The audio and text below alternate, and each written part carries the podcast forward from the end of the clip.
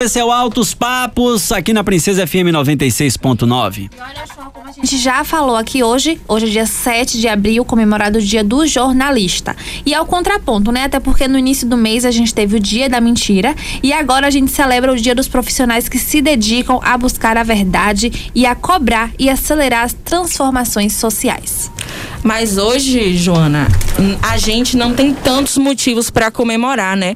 Diante da tragédia cotidiana que se desenrola há pouco mais de um ano, especialmente quando a gente reconhece que o Brasil tem o pior número em relação à morte de jornalistas por Covid no mundo. É, Vitória. Dados da Federação Nacional dos Jornalistas, a FENAGE, que foram levantados no primeiro trimestre de 2021 pelo Departamento de Saúde, apontam que o nosso país, o Brasil, é o que tem o maior número de jornalistas mortos pelo novo coronavírus no mundo.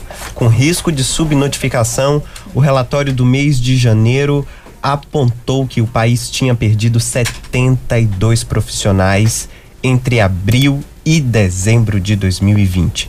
Poucos dias depois, outros seis óbitos foram confirmados. E aí a gente alcançou aí um total de 78 jornalistas mortos no ano passado. É, João, e agora a gente bate um papo com Maria José Braga, presidente da FENAGE, que vai falar um pouco sobre eh, esse contexto que a gente vive, os desafios enfrentados por todos nós profissionais de jornalismo em todo o país. Boa noite, Maria. Prazer ouvi-la aqui para Feira de Santana, aqui para Bahia. Boa noite, show. Boa noite a todos os ouvintes e todas as ouvintes da Rádio Princesa e de Feira de Santana. É um prazer falar com é, o pessoal de Feira de Santana e que ouve o programa Altos Papos. Como é que você está acompanhando todo esse contexto de pandemia que a gente está vivendo, inclusive com números grandes aí de colegas que perderam as suas vidas para o Covid-19? A Federação Nacional dos Jornalistas, lá em março de 2020, já preocupada com a gravidade da pandemia, orientou todos os sindicatos de jornalistas do Brasil a encaminharem às empresas empregadoras medidas protetivas para o trabalhador jornalista porque entendíamos que estava correta a avaliação de que o jornalismo é uma atividade essencial e que tinha que continuar mesmo durante a pandemia. Então, entre essas medidas protetivas que nós pedimos, estava o trabalho em domicílio sempre que possível, é o trabalho em domicílio obrigatório para os jornalistas e as jornalistas de grupos de risco, e as medidas sanitárias necessárias nos ambientes de trabalho para garantir a segurança dos jornalistas e das jornalistas que tivessem de trabalhar presencialmente. Isso deu um bom resultado durante todo o ano de 2020.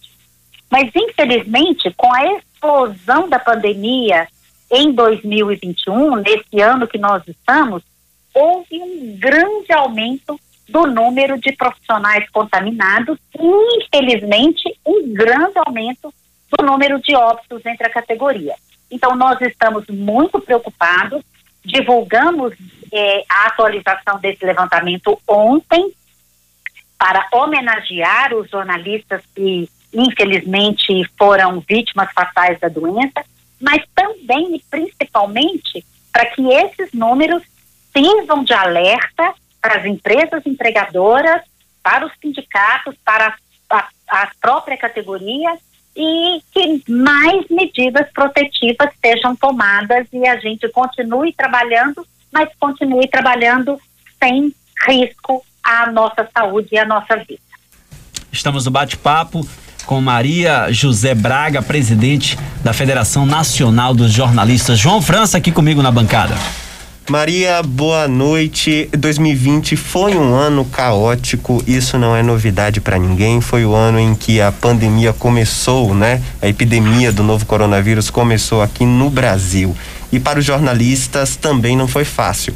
A gente teve um aumento de, de mais de 105% no número de casos de violência contra nós jornalistas e agora com mais esse dado da FENAGE mostrando que o Brasil também lidera aí o, o número de mortes de jornalistas por Covid-19 no mundo.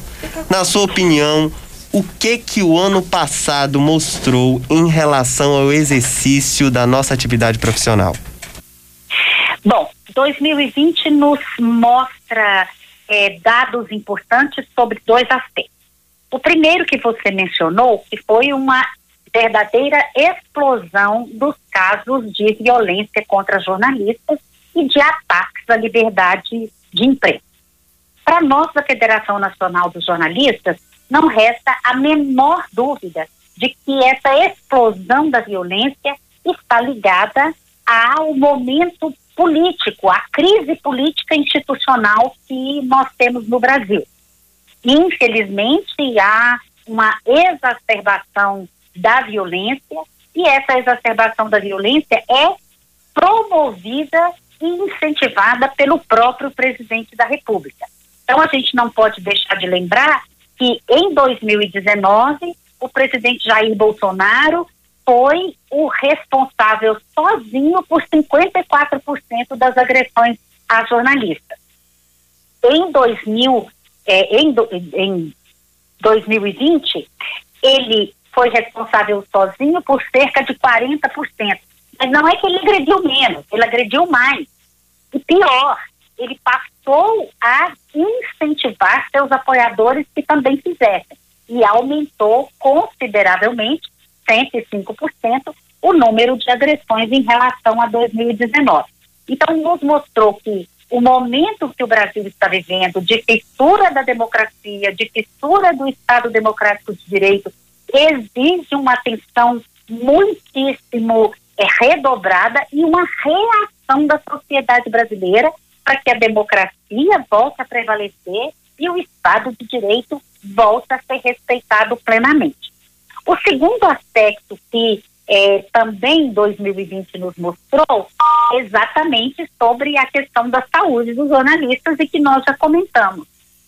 A pandemia, ela também foi, vamos dizer assim, causa de é, sofrimento para os jornalistas e para as jornalistas não só porque os jornalistas é, continuaram trabalhando, mesmo com as medidas protetivas que eu já citei, mas também porque os jornalistas é, foram é, vítimas de piora da condição de trabalho. Autorizados pelo governo, jornalistas e demais trabalhadores brasileiros, muitos tiveram salário reduzido, com a suposta redução de jornada e no caso dos jornalistas e das jornalistas não ocorreu. Nós tivemos casos também entre jornalistas de suspensão dos contratos de trabalho num momento em que os jornalistas estavam trabalhando mais, ou seja, muitas empresas reduziram as suas equipes no momento em que os profissionais eram mais exigidos.